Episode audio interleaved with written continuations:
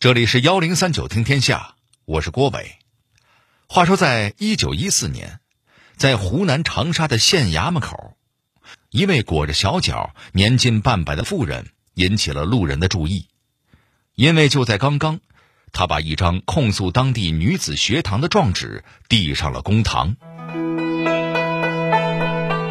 堂下何人呢？回大人，我原名叫葛兰英，如今改名葛建豪。建是要做改造社会的健将，豪就是要打倒封建的豪强。嚯，口气倒是不小啊！和你一块儿来的都是什么人呢？他们是我的儿女，还有小外孙女儿。儿子说咱们这里有女子学校，通过考试就能上学，我这才卖了嫁妆，赶紧带着孩子们过来。嗯，状纸上说。学校是因为你年龄太大，不让你考试。是，他们一听说我四十八岁就不让我上了。可谁说上了年纪就不能读书了呢？你想读书？那你说说，为什么要念书啊？实况论学中说，人的一生都应该不断的学习，而前秦的宣文君直到八十岁还在教育后生呢，可见求学。本就不该分男女，更不应该因为年龄而将有志之士拒之门外啊！说得好啊！如果国家能多几位像您这样的母亲，该有多好啊！来人，拿笔来，我要好好批复这位夫人的状子。您听听，一百多年前的中年女性能说出这种话来？可真不是一般人呢。虽然裹着小脚，可思想的开放程度绝对和当时的革命志士们有一拼了。不仅自己求学好进，还想着带上女儿和外孙女一起到城里上学，甚至卖掉嫁妆也在所不惜。而且他的孩子也是个个争气。几十年后。儿子蔡和森成为了中共早期领导人，女儿和儿媳妇儿也都是中国妇女解放运动的先驱。要说这些人没有受到母亲的影响，我是不相信的。那么，这个叫葛建豪的母亲到底是什么来头呢？出身于封建家族的大小姐，为何突然生出了反抗命运的念头？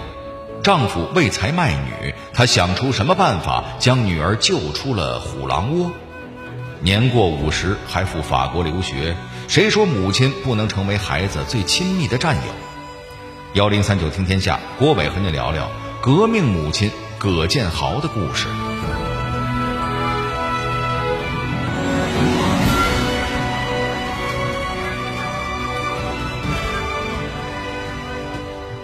一八六五年。葛建豪出生在湖南荷叶乡的一处大户人家。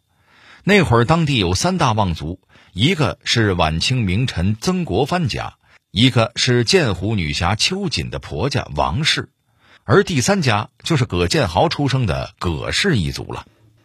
这三个大户彼此联姻，世代交好，构成了荷叶乡的上层阶级，就跟这《红楼梦》里写的贾史王薛四家的关系差不多。不过，您别看葛建豪出身名门，他的成长方向却跟以往养尊处优的大小姐一点不沾边儿。父亲本来给他取名叫兰英，是希望他温婉大方、气质如兰。可这孩子从小竟是个不爱红装、爱武装的主。虽说针织女工他也是学的不差，但爬树、捞鱼这些男孩子爱玩的游戏，他也无一不精。因为这份男儿心性，葛建豪从小没少受母亲和祖母的管教，甚至还常常代替哥哥挨打挨骂。反倒是父亲有几分开明，他打心底里欣赏女儿的这份活力。可是好景不长啊，葛建豪三岁的时候，父亲在一次战事中不幸去世。这下不仅葛家没了顶梁柱，葛建豪也失去了唯一的保护伞。然而可贵的是，他并没有因此放弃与重男轻女的环境做斗争。五岁的时候，葛建豪看哥哥去私塾上学，便提出他也要去念书。一开始，母亲和祖母都坚决反对，告诉他女娃娃不用上学，乖乖等着嫁人就行了。一看沟通是解决不了问题了，葛建豪便决定以其人之道还治其人之身。他拿出一哭二闹三上吊的本事，专门跑到父亲的牌位前，大声哭诉自己遭遇的不公，这才终于让长辈点了头。进了学堂，葛建豪十分珍惜这来之不易的机会，他勤奋刻苦，远比同时期的哥哥学得好得多。不过，当时毕竟还是封建社会，葛建豪在小事上做得了主，可终身大事。却还是得听从父母之命、媒妁之言，更何况这门亲事是父亲生前就为他定下的。于是，十六岁的葛建豪在家里人的安排下，嫁到了一户蔡姓人家，丈夫名叫蔡荣峰。这蔡家原本也是当地的名门望族，靠着祖传的辣酱生意发家致富，只可惜祖业传到了蔡荣峰这儿，是每况愈下。而且这位少爷经商的头脑没有，吃喝玩乐的本事倒是学了个精，总觉得家里的老本啃不完，每日只沉迷享乐。刚到蔡家，葛建豪也尝试过跟丈夫沟通，可当惯了少爷的人哪儿听得进去这些话呀？久而久之，葛建豪也就不做无用功了，他将精力都用来读书看报，关注社会和民生。经年累月下来，他逐渐对时局的发展形成了自己的想法和判断。而这时候，蔡家的经济状况已经不容乐观。为了生计，蔡荣峰不得不托关系在上海机器局谋了个小职员的差事。葛建豪也跟着丈夫搬进了上海。大城市的繁华再一次让蔡荣峰迷了眼。他不仅学会了抽大烟。还在外面讨了小老婆，上班对工人们大摆官僚架子，回家还对妻子颐指气使。对于丈夫的种种行径，葛建豪终于忍无可忍，一怒之下便带着孩子回到了娘家。而就在葛建豪迁往上海的这段时间，一位影响了他一生的女子嫁到了荷叶乡。这位女性。和葛建豪一样出身名门，却敢于反抗封建礼教的压迫。没错，她就是咱们在开头也提到过的剑湖女侠秋瑾。当时，秋瑾为了筹集革命经费，四处奔波。葛建豪知道后，立马前去拜访，两个人一见如故，一来二去的就成了知心密友。从秋瑾那里，葛建豪开始接触先进的民主革命思想。同时，他也被秋瑾身上的侠义精神所打动，向往着能成为和秋瑾一样的人，有能力反抗不公的命运，改变自己被家族设定好的人生。在秋瑾的启迪下，葛建豪越来越意识到，只有知识才能改变他们这代人的命运。若想济世救民，不仅要支持孩子们求学。自己也必须有本事、有学问才行。然而当时女子想要读书不是件容易的事，既要有学堂愿意接收，自己也得负担得起学费才行。那葛建豪是如何找到出路的呢？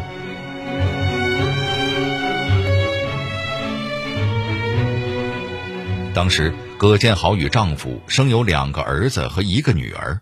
她一心想把孩子们都送到外面去念书，可丈夫却觉得儿女不过是给自己养老的工具人，养孩子的首要原则就是不乱花钱。如果能给自己挣钱，那当然是更好。所以她坚持把儿子送到亲戚家的店里当学徒，从而省下一笔生活开销。葛建豪当然不能允许丈夫这么糟蹋儿子的未来。他想都没想，就当掉了母亲留下的手镯，把儿子蔡和森送到湖南师范学院念书。而也就是在那儿，蔡和森与毛泽东结识，并且成为了挚友。然而这边葛建豪刚把儿子送出去，另一头丈夫就为了丰厚的聘礼，答应把女儿蔡畅卖给地主家的儿子做童养媳。葛建豪知道之后，气得直跺脚。可说出去的话如同泼出去的水，哪儿还有收回的道理？正当他心急如焚的时候，远在长沙的蔡和森寄回一封家书，让他茅塞顿开。蔡和森在信中告诉母亲，长沙办了一所女子教员养成所，只要有高小文化基础就可以报考，而且通过考试后免收一切学费。这下正好解决了葛建豪的燃眉之急。她立即决定支持女儿逃婚，还瞒着丈夫卖掉了自己的陪嫁首饰，连夜带着蔡畅还有守寡的大女儿和小外孙女儿直奔长沙。于是，在一九一四年的春天，湖南女子教员养成所的门口便出现了这样一幅奇妙的景象。一个年近半百的中年妇女，在子女的陪伴下来到学校门口报名，身边还跟着个四五岁的小丫头。这样的组合放到现在，估计都是能上社会新闻的程度了。更何况是在一个世纪以前，那回头率啊，可以说是相当高了。学校的考官对葛建豪也十分好奇，张口便问他的年龄。葛建豪本以为这只是正常了解学生的情况。可对方得知他的年龄之后，居然拒绝他报名，这让葛建豪又好气又好笑。没想到这新式学堂竟然还带着旧社会的偏见和刻板印象。这要是换了一般人，估计想着能把孩子们送进去就算了。但葛建豪是一般人吗？他要是一般人都不会去报名。他当即要求蔡和森帮他写了一份状纸，将学校告上了衙门。于是便发生了咱们开头小剧场里的一幕。县官在问明情况之后，对葛建豪大加赞许，提笔在状子上写下了“旗帜可嘉”四个字，鼓励他继续学习。凭着这份志向和胆识，葛建豪被破格录取，成为了学校最年长的学生。而他的两个女儿也同时入学，外孙女儿则进入了长沙的幼稚园。而这一家三代五口人在省城求学的事迹，很快被一传十，十传百，成为了当时的一段佳话。入学之后，葛建豪更加勤奋的学习，哪怕晚上就寝铃声都响过了，他还要再自学几个小时才肯睡觉。他尤其喜欢国文和唐诗，许多诗词直到晚年还能熟练背诵。除了学习，他还热衷于参加各种文体活动。虽然跟学生们有年龄差距，但在一起交流时却完全看不出代沟。学生们都乐意亲近他，年纪大的叫他大姐，年纪小的就称他为蔡伯母。在儿子的引荐下，他还结识了毛泽东等革命青年，并很快成为了这群年轻人革命活动最热情的支持者和参与者。孩子们总爱到他家聚会，或是交流思想，或是谈论时政，寻求救国道路。而这种时候，葛建豪就坐在一旁认认真真的聆听，自个儿领悟其中的道理。如果您看过《觉醒年代》，可能对这么一幕还有印象。在新民学会成立后的一次会议中，当大家讨论去法国勤工俭学的时候，有位老太太就坐在桌子边静静的绣花。一边倾听一边微笑，那其实就是咱们故事的主人公葛建豪。留法勤工俭学是件好事，你要多费心呢。哎，伢子们，要是可以的话，我老太太也去法国勤工俭学，见见世面嘛，多学些新东西。好啊，欢迎，好，欢迎我们去立刻报名。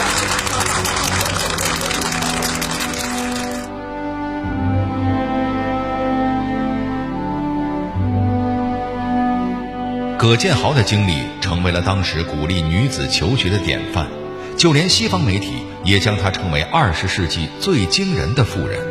不过，她的惊人之举还远不止于此。就像您刚才听到的电视剧节选一样，这位闲不住的蔡伯母还要跟学生们一起到法国留学。那么，这趟旅程又将为她的传奇人生画上怎样的一笔呢？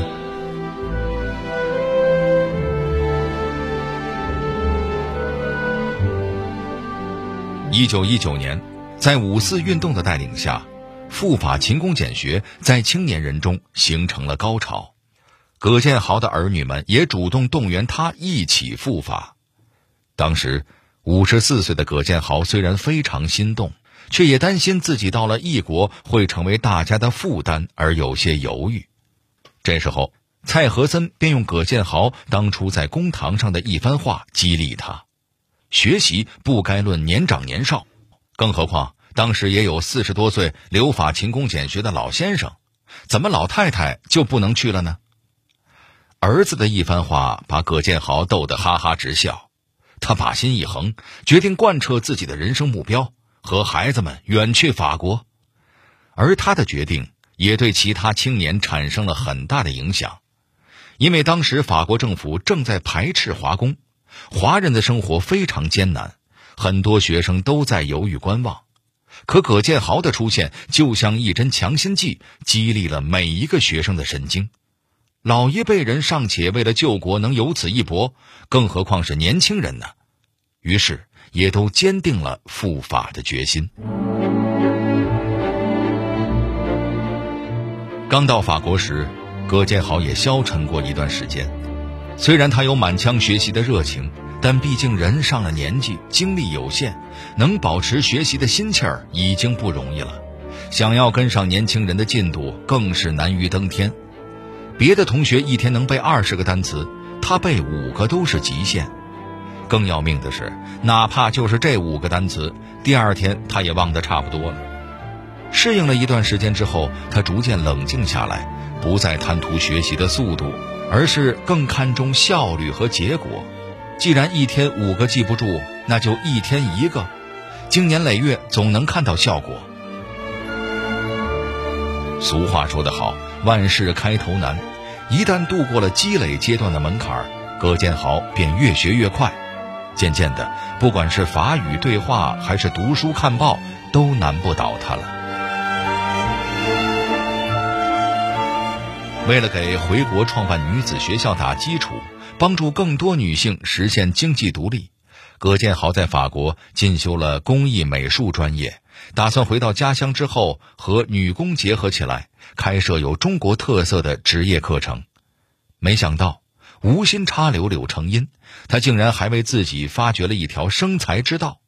由于葛建豪绣工精湛，作品又有很多中国的风格，他的第一幅习作就被导师买了下来。后来他还做了更多绣品到市场上卖，一件能卖到几十甚至上百法郎。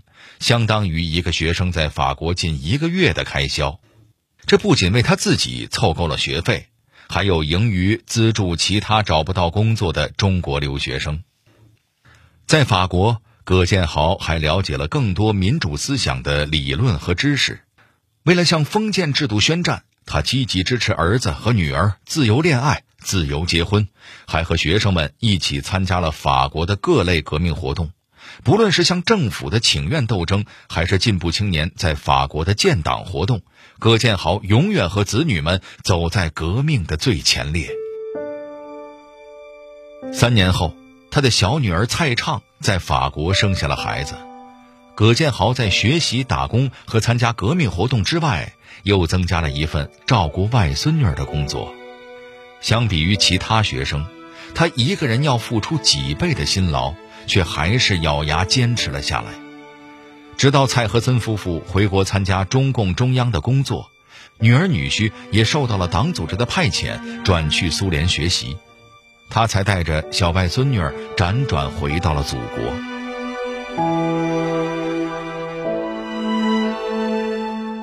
此时，葛建豪的子女们都已经是革命工作中的骨干力量了。而他也在回国后搞起了自己的事业，帮助更多的中国女性走出封建制度的束缚。那么，他究竟做了哪些努力，又能否获得等价的回报呢？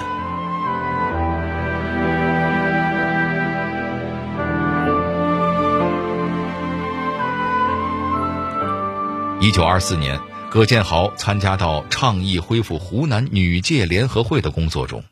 并最终使省县政委员同意在湖南省宪法中加入了无论男女，人民在法律上一切平等的法条，开创了从法律上肯定男女平权的先河。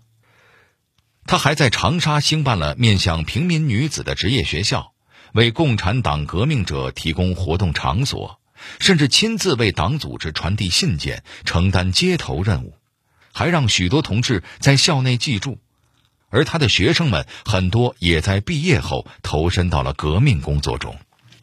后来，由于大革命失败，葛建豪先后辗转于武汉、上海等地，最终在老家附近的村子里定居。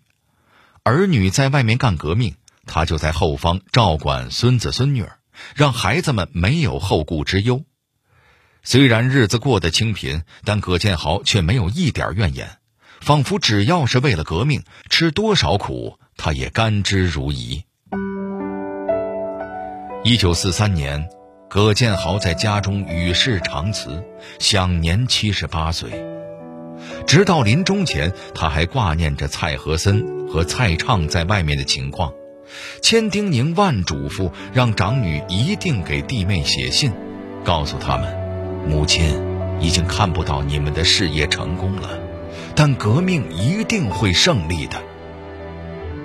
然而，这位母亲永远不会知道，儿子其实在十年前已经为革命壮烈牺牲，只是家人怕他伤心，一直瞒着，没让他知道罢了。葛建豪的一生，我们既可以说那是一个女性寻求解放和平等的一生。也可以说，那是一个母亲支持并践行了孩子们梦想的一生。在封建思想根深蒂固的年代，她甩掉了大家闺秀、安分守己的标签，勇敢地把子女带出闭塞的山乡，送上革命的道路。如果一双小脚都能以如此姿态走遍天下，那么今天的女性，又为什么不能呢？